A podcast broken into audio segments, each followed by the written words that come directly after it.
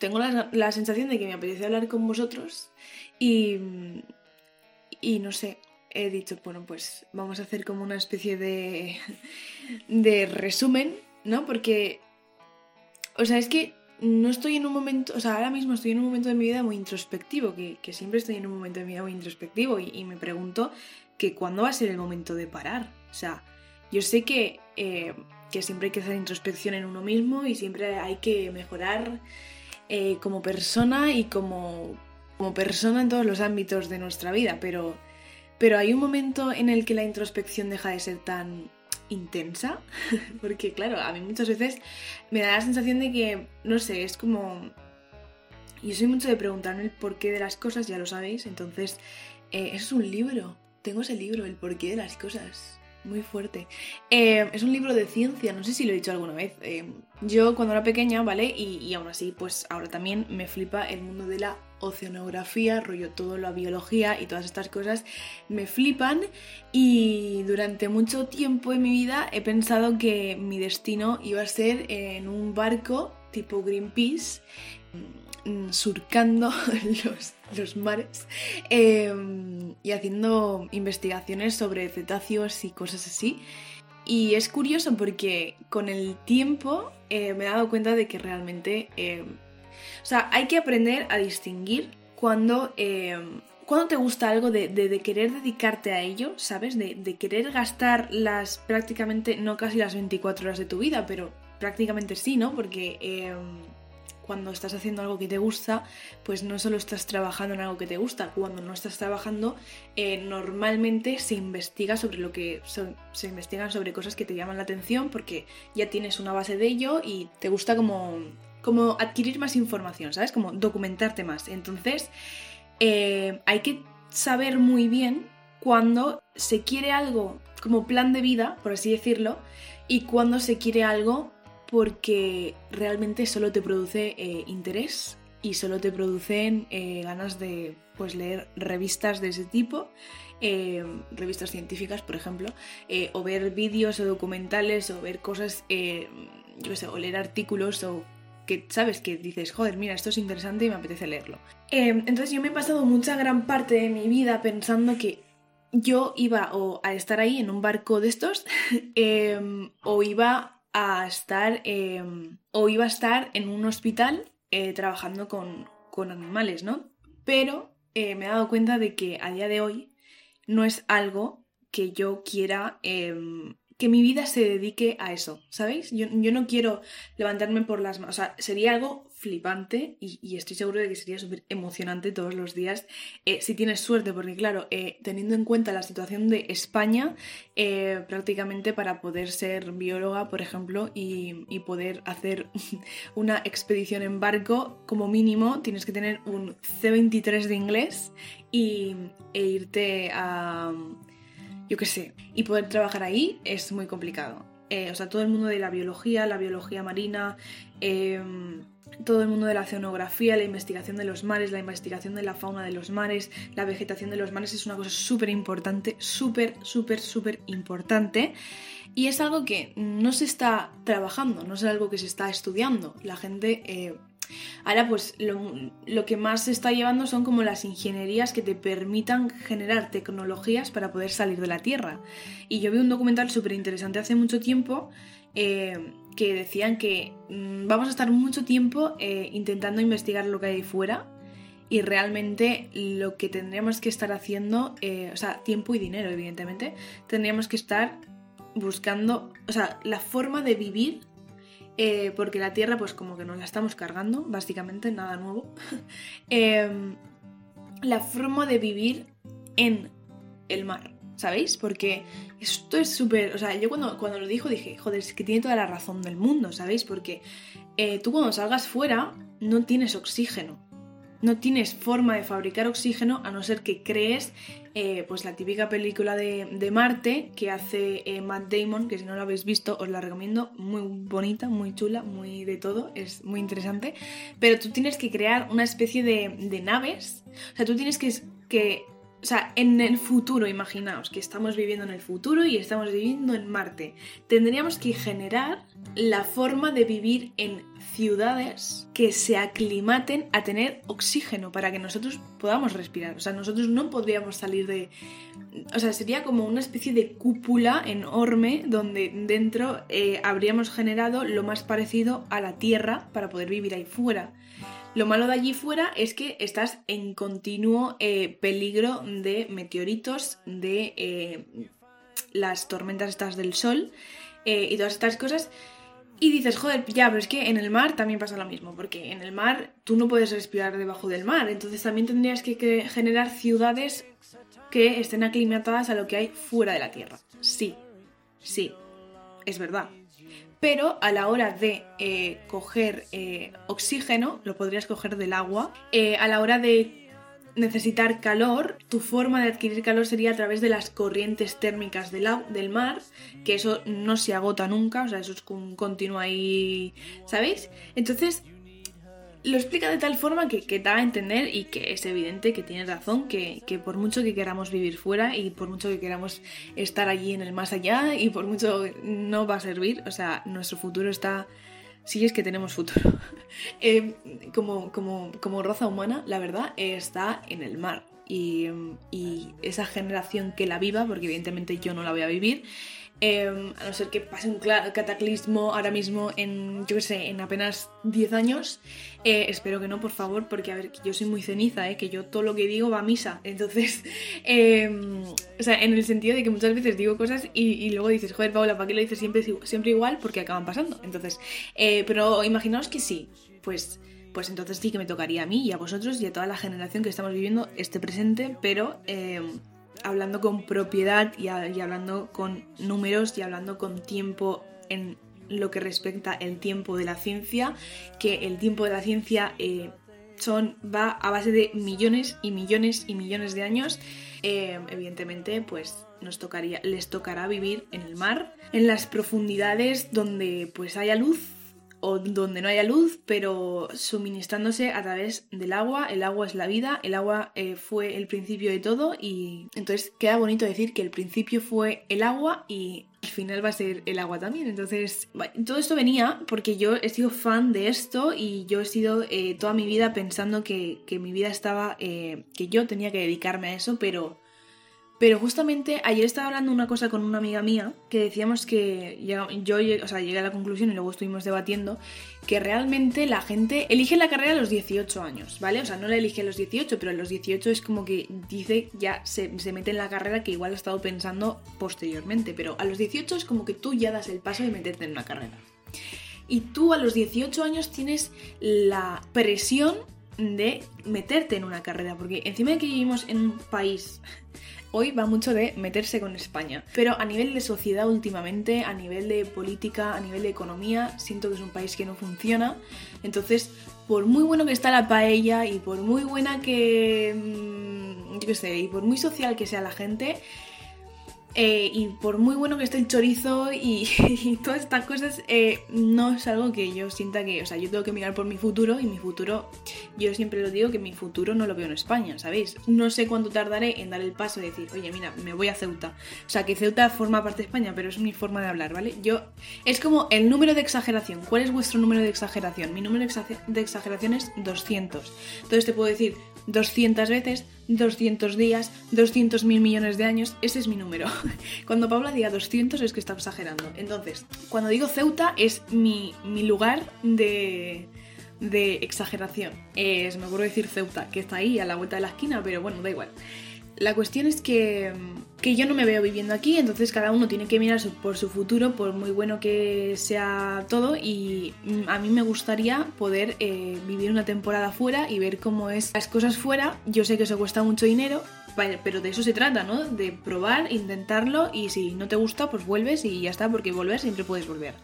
Entonces, em, con esto quiero decir que yo a nivel de España, pues eh, siento que no tenemos una educación y que por tanto no tenemos, no tendríamos que tener eh, esa voz y esa opinión de decir tenéis que estudiar una carrera con 18 años. Porque dices, es que ¿para qué voy a estudiar una carrera si no puedo estudiar, si vivo en un país en el que, o sea, evidentemente en cada país destaca una cosa, ¿vale? Pero eh, es un país en el que trabajo no hay. es un país en el que a la gente joven no se le da trabajo. Es un país en el que necesitas un puñado de experiencia para poder empezar a trabajar. No importa que hayas hecho una carrera, dos carreras y tengas 300 másteres. Nada. Si no tienes experiencia, no sirve. Entonces, ¿para qué estás fomentando un tipo de estudio como es la universidad si no me sirve tener universidad en este país? ¿Sabéis? Yo creo que... Y, no se trata de decir, bueno, pues como la universidad no funciona, todos hacen grados medios o grados superiores, eh, que están bien las dos cosas. O sea, las tres, el grado superior, el grado medio y, la universidad eh, están perfectos, cada uno decide lo que quiere hacer y ya está. Eh, la cuestión no sería poner la solución en vamos a coger una cosa o vamos a coger otra, sino la solución sería vamos a solucionar el problema que estamos teniendo a nivel educativo en este país, a nivel político y a nivel social y a todos los niveles, eh, sanitario y todas estas cosas, de que el país así no está funcionando, eh, la gente del futuro no sé, eh, o sea, yo no sé cómo me voy a alimentar en unos años porque incluso para empezar a buscar trabajo en trabajos súper básicos, o sea, por ejemplo, este año, buscando eh, trabajo para trabajar en Navidades, eh, la gente te pedía experiencia. ¿Desde cuándo se ha pedido experiencia para trabajar en las campañas de Navidad? ¿Desde cuándo? ¿Sabes? O sea, es como, ¿por qué? O sea, ¿por qué estamos llegando a ese punto en el que si no tienes experiencia no te quiero? Pues porque se ahorran el proceso de formación. O sea, España funciona en todos los ámbitos el ahorro del gasto energético, ¿sabéis? Es como me da pereza hacer eso. Pero en todos los ámbitos, a nivel de amistad también, o sea, la gente últimamente las relaciones que tiene es me involucro lo menos posible, o sea, a nivel social, quería decir, no amistad, pero porque así involucro todos los ámbitos de conocer a una persona. Es como la gente se involucra poco, la gente es como me da pereza todo, eh, la gente es, yo solo quiero pasármelo bien, me da igual con quién me lo pase, con quién no me lo pase, evidentemente estoy generalizando. O sea, yo una vez escuché que la sociedad de un país es el reflejo de la política, entonces yo creo que es igual viceversa, ¿sabéis? Rollo, eh, conforme funcione un país en muchos aspectos, va a funcionar, eh, o sea, a nivel de política, va a funcionar una sociedad. Yo siempre pongo Australia, nunca he ido a Australia, pero siempre hablo bien de Australia porque soy una persona que se ha informado mucho de Australia, me gusta mucho Australia a nivel de todos los sentidos, que tendrán sus cosas como todos los sitios. Me gusta mucho cómo funciona la gente como sociedad, me gusta mucho cómo funciona la gente como política, me gusta la política que tiene la gente, la gente te ayuda, la gente te respeta, eh, que igual llevo un día ahí y me llevo un chasco, pero ya son mucha gente que ha ido a Australia y que, y que les ha gustado Australia y que volverían a ir a Australia si no fuera por lo caro que es. Sinceramente, si yo tuviese que elegir un sitio, pues sería Australia. Entonces, con esto quiero decir que, eh, para que no me desvíe yo del tema, lo que yo quiero decir es que eh, estaba hablando con mi amiga de que te hacen elegir una carrera a los 18 años y, yo había llegado a la conclusión, eh, por cosas que había estado escuchando, de que probablemente eh, más del 40%, del 50%, pongo la mano en el fuego del 65%, la mayoría de personas que eligen una carrera no están preparadas para elegirlo a los 18 años. La mayoría de personas que eligen una carrera tienen que pasar por algo que les motive a estudiar esa carrera. Y mi amiga me dijo, tienes toda la razón del mundo porque una profesora mía eh, nos dijo que la mitad de las personas, o más de la mitad de las personas, o sea, que estaban estudiando nutrición, o sea, no estaban estudiando nutrición porque desde el primer momento dijeron quiero estudiar nutrición, sino porque habían pasado por... Eh, por problemas, o sea, porque, o igual porque, pues mira, antes habían tenido TCAs, eh, antes habían tenido problemas de anorexia, o se han metido en el mundo del fitness y les gusta mucho el tema de la alimentación, cómo funciona todo eso, les parece súper interesante y entonces se meten en nutrición. Entonces, em, yo dije, joder, si es que si es que es verdad, porque por ejemplo, la psicología, la mitad de las personas que son psicólogos no dijeron un día, eh, no le preguntaron un día a sus padres qué quiero estudiar y dijeron psicología, que habrá gente que sí, pero la gran mayoría dice, no, eh, he pasado por esto, he pasado por un proceso de ansiedad o vivo con ansiedad toda mi vida, por un periodo depresivo, eh, he pasado por tal, he hecho, me gusta mucho el mundo de la inteligencia emocional, me gusta, ¿sabes? Me ha generado un interés y quiero estudiar eso, porque eso apareció en mi vida en un momento puntual y ahora me he dado cuenta de que quiero informarme y quiero ayudar más a la gente. Entonces, que no te deberían obligar a estudiar a los 18 años una carrera. Uno, porque la educación en España no funciona. Y dos, porque cuando tú te metes aquí en España a estudiar una carrera, tener que dejar la carrera involucra que tú partes el año y ese año ya te olvidas hasta que llega septiembre y te vuelves a matricular en otra carrera. ¿Y esto por qué lo digo? Pues por ejemplo en la zona de Estados Unidos, eh, no sé si todas las universidades funcionarán así, pero la gran mayoría funciona porque tú cuando vas a estudiar la carrera, igual que cuando estás estudiando bachillerato eh, o estás estudiando eh, la secundaria, que allí tiene otros nombres, resulta que, que tú no vas, por ejemplo, estás estudiando ciencias y entonces tú estudias todo lo de ciencias. no, ahí en Estados Unidos lo que funciona es tú, pues supongo que tendrás como unas asignaturas base, que esas sí que las tendrás que tener, porque evidentemente si estás estudiando la rama de, ciencias no te vas a poner a estudiar letras, pero tú puedes elegir otro tipo de asignaturas, porque lo que buscan no es eh, llenarte de conocimiento, también o sea, también te ayudan a expandir tu mundo si eres muy creativo, si te gusta el mundo del teatro, si te, o sea, el mundo de las artes, el mundo de la creación, el mundo de la literatura. Por eso, cuando vas allí, pues los típicos eh, institutos que tienen escuelas de teatro, escuelas de canto, escuelas de arte, escuelas, ¿sabéis? Entonces dices, joder, es que, es que nosotros aquí vamos de mal en peor. Y esto es una queja realmente, porque, porque yo estoy en un momento de mi vida decisivo y yo con esto quería deciros que eh, he llegado a la conclusión de que eh, sí que quiero estudiar psicología. Y el otro día tuve una revelación en ese sentido porque no sé si sabéis quién es eh, Javier Castillo. El día de la depresión, pues le llegaron muchos mensajes porque es una persona bastante conocida de gente que pues está pasando por momentos muy críticos. No se puede permitir un psicólogo y estaba yendo, por ejemplo, a través de la seguridad social, pero los tratamientos de depresión tienen una lista de espera de 2 a 3 meses. Solo los de depresión. O sea, imaginaos el resto de gente. Le, se ve que eh, le afectó bastante eh, esa llegada de mensajes de gente que estaba totalmente desesperada y empezó a formar un grupo en Discord em, de gente que se metía en el chat y entonces ha hecho varios eh, clubs dentro del, de su, del grupo que ha hecho un apartado donde puedes pedir ayuda y otro apartado donde puedas como despejarte, ¿sabes? Porque socializar en esos casos también está muy bien. Entonces, eh, también ha hecho grupos, o sea, ha hecho grupos donde la gente, por ejemplo, eh, se mete porque pues hay gente que se ha metido ahí para ayudar a otra gente, pues para darle consejos, eh, gente que ha pasado por, por la misma situación o ha pasado por situaciones complicadas, ¿sabes? Es un poco como para que la gente se desahogue. Y yo cuando vi el eso dije, es que no me lo pienso pensar dos veces. O sea, directamente me metí en el grupo y oyes cosas muy. O sea, y ves cosas que dices, joder, ¿no? Y en ese momento en el que estuve em, dándole consejos sin ánimo de lucro a varias personas y, ves como la gente como que les abres el foco de vista porque al fin y al cabo tú no los conoces, tú les haces una opinión objetiva de el problema que ya te está, o él te está contando y ese momento de decir tienes razón, eh, no lo había pensado, voy a ponerlo en práctica fue como para mí fue como Paula, es que es en el ámbito en el que más cómoda te sientes. Es en el ámbito en el que te gustaría estar haciendo esto prácticamente todos los días. Y me vino a mí un pensamiento a la cabeza y dije, qué rabia eh, que esta gente no tenga ayuda, ¿sabéis? Y, se me ocurrió, yo siempre había, no, o sea, no, me he visualizado nunca, o sea, me estoy visualizando mucho como psicóloga y me gusta mucho eso y, lo digo aquí y ya ahora, no sé cuándo, pero voy a acabar estudiando psicología, o sea, ya está. es que no hay otra carrera, psicología. Y yo no me visualizaba como tal haciendo psicología en un despacho mío con gente viniendo todos los días, apuntando las notitas y tal, pero quizá no me estaba viendo así porque realmente no es así como me quiero ver, ¿no? Porque mm, leyendo toda esta gente, todos los casos de esta gente y todas estas cosas, una, una cosa dentro de mí dijo, joder, ¿y si te gustaría estar a nivel eh, sanitario?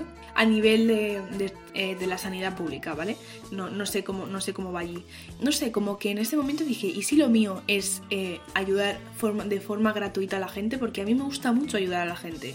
Y, y no me gusta ayudar a la gente rollo, me tienes que pagar a cambio o sea, evidentemente los ahora lo hacen porque no hay otra forma, porque metiéndote en la sanidad es imposible. Y, si, y si llegase el caso, pues igual a mí también me tocaría hacerlo. Esto es hablar por hablar, pero en este momento como que lo sopesé. Y dije, joder, ¿y si lo mío es estar en un, centro así de sanitario, de, público de gente que viene con sus problemas, porque para eso tiene, para eso se le descuenta toda la vida la sanidad de su sueldo eh, y luego eh, es una mierda porque ese dinero dónde va a parar si no estamos invirtiendo una mierda en sanidad. Entonces, da rabia y en ese momento es como, joder, es que igual yo me quiero dedicar a eso en ese ámbito, ¿sabéis? Es algo que, realmente estoy meditando. Eh, la cosa sería cuando empiezo la carrera. Porque no me veo empezándola este año, tampoco me quiero presionar. Este año fue. Este año es sabático, entre comillas. Este año es tomármelo con calma. Me gustaría muchísimo eh, poder estudiar la carrera también fuera, pero es que es carísimo. O sea, es carísimo, pero no es carísimo, porque Claro, desde España se ve como todo caro, ¿sabéis? Es como, buah, eh, 33 mil dólares australianos estudiar un año de carrera en Australia. Eh, otras universidades en el que un año son entre 25.000 y 75.000 dólares. Eh, también depende de la universidad donde vayas, evidentemente. Eh, y si te cogen, porque claro, esa es otra. Y claro, tú lo ves desde aquí, desde España, que una carrera te cuesta 1.000 euros o te cuesta 2.000 euros, no sé cuál es la más cara, en un sitio público, evidentemente. Em, y dices, joder, es carísimo, ¿cómo voy a hacer yo eso? No voy a endeudar a mis padres, no me lo pienso, no lo voy a hacer, tal. Pero luego te empiezas a informar y hay un puñado de becas. En, allí en Estados Unidos la mayor parte del dinero de la beca eh, se lo paga em, el, el Estado. Entonces y sobre todo si eres gente del extranjero, que eso a ellos les gusta, que venga gente de fuera a estudiar a sus, a sus eh, universidades, también tienes ayuda por ser del extranjero, o sea, hay un puñado de cosas. Tampoco me voy a focalizar en eso ahora mismo porque no estoy muy informada, pero es algo de lo que me gustaría informarme. Entonces, tengo claro que este septiembre no voy a empezar la universidad, pero me estoy planteando el hecho de, ¿y si realmente sí que puedo estudiarla fuera? Porque es algo que sí que me fliparía. Me fliparía muchísimo, pero me hace falta el inglés, que para eso estoy yendo a inglés. Pero, o sea, no estoy yendo a eso porque mi propósito era estudiar fuera una carrera, sino me gusta el inglés es, es, una de mis lenguas preferidas, sé que es muy importante a nivel de estudios y a nivel de trabajo, y aparte porque me, flipa todo el mundo de, todos los países donde se habla inglés y todos los países y todo lo que esté relacionado con el inglés, eh, me flipa, entonces, no sé, es algo que sí que estoy meditando y estoy yo ahí en ese mundo. Es un poco complicado porque es que justamente no tenemos nada de información sobre estas cosas, entonces, pues bueno, pero poco a poco, tampoco me voy a rendir, ¿sabéis? Eh, Sé, mi propósito es que si no es, la carrera, va a ser eh, lo que sea.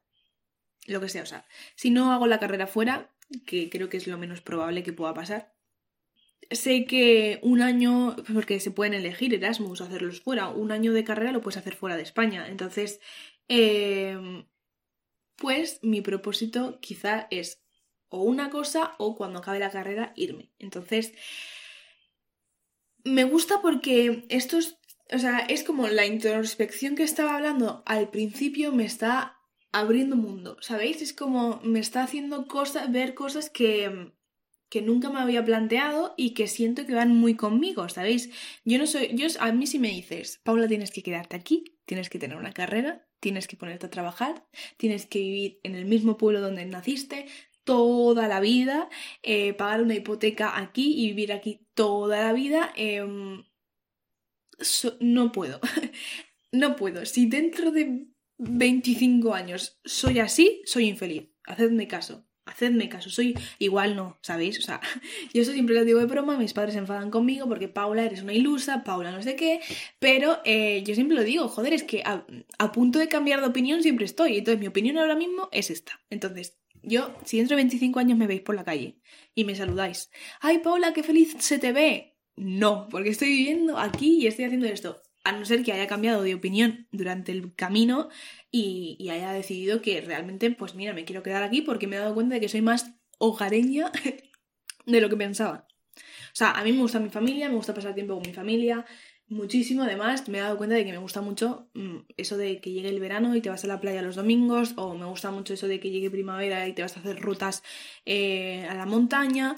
Me gusta eso, me gusta muchísimo y me gusta, pero también me gusta ser muy yo y me gusta ser muy independiente y eh, me gusta, o sea, admiro a esa gente que tiene esa seguridad de decir, cojo las cosas y me piro. Eh, y de hecho estoy trabajando en terapia para, o sea, no, para conseguir esa seguridad a mí misma y y a nivel de terapia, que todavía no, pero me apetece hacer un podcast con el tema de terapia y tal. Eh, estoy bastante bien, ¿sabéis? O sea, me he dado cuenta que eh, la terapia no es... Ir a terapia es como el día que vas a terapia es como un chequeo de cosas que estás haciendo, de cosas que te están pasando para que tú cuando ya no, o sea, se hace más terapia cuando no estás yendo cuando no vas a la sesión que cuando estás en la sesión. Y eso es algo que solo te vas a dar cuenta en el momento en el que decidas ir a terapia. Eh, porque cuando tú estás en sesión estás trabajando unas cosas que se quedan en tu cabeza y eh, cuando tú eh, la sesión se acaba hasta que vuelves a ver a tu, a tu terapeuta, em, sí, o sea, trabajando en ti y eso es increíble y eso es súper bonito. Pues en fin, eh, esto está siendo mi, resumen de estas semanas. Es que tampoco sabía muy bien qué contaros, pero me apetecía contaros algo. Eh, así que os tengo ahí. Es como si fueseis eh, mis amigos y os estoy contando, pues, qué tal me va la vida. Pues así. no sé, esas son las conclusiones. Yo no sé dónde me veo dentro de 10 años. No sé. O, dentro de. No, no sé muy bien.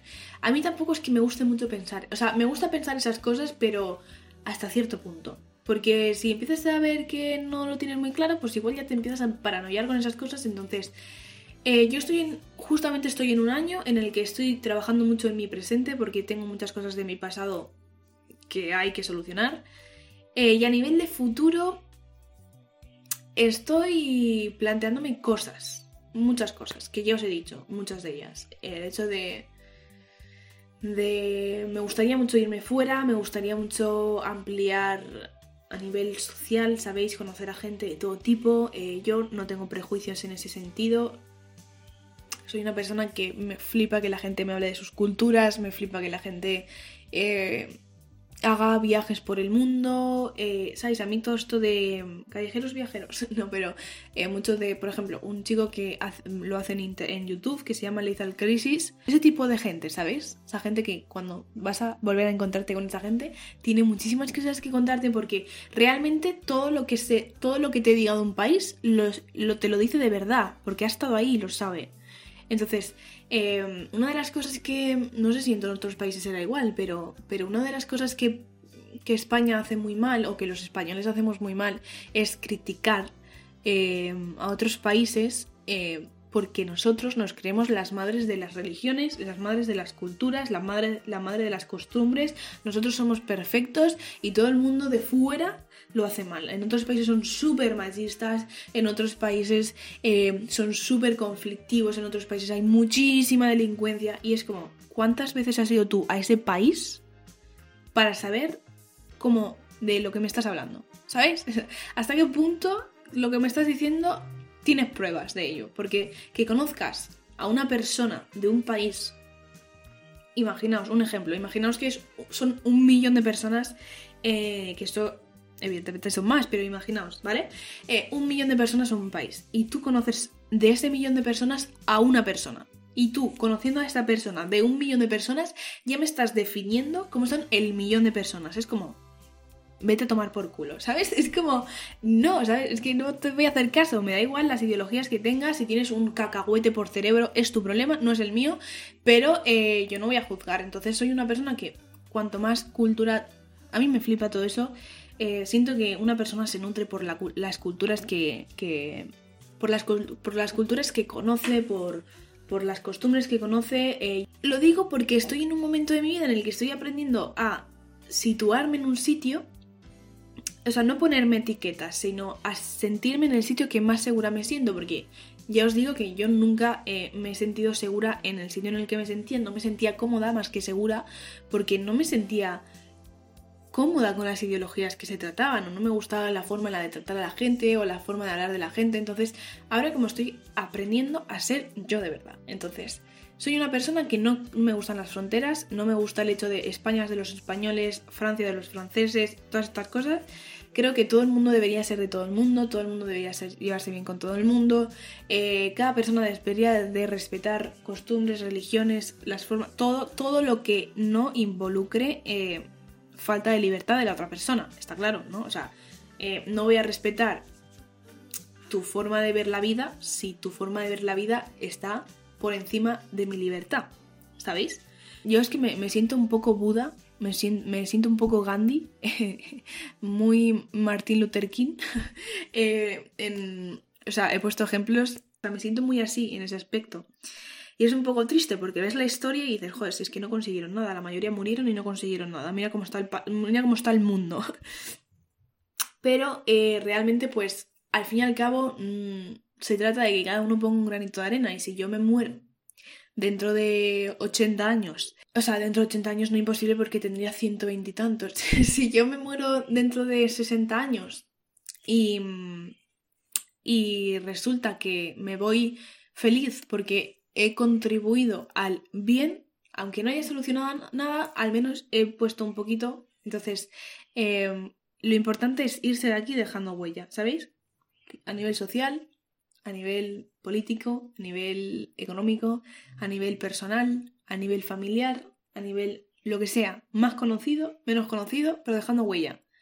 Como que la gente mm, dentro de, como las películas, las terceras o las cuartas generaciones de nuestra familia diga, ¿tú te acuerdas de tía Carmen que era la que contribuyó a el, al cambio climático? Pues es como, joder, esto, esto, esto, mola y eso es lo que tendría que ser. Yo creo que si toda la gente buscara el bien y dejar huella por el camino en vez de, de pasar la vida como si fuese esto, yo qué sé, cumpliendo expectativas y todas estas cosas, pues seríamos mejores, tío. Sería un mundo mejor y, yo sé que estoy sonando muy profunda, pero realmente son cosas que dices, es que con lo fácil que es y lo complicado que lo hacemos todos, cero problemas, cada uno que viva como quiera, esta es mi forma de ver las cosas.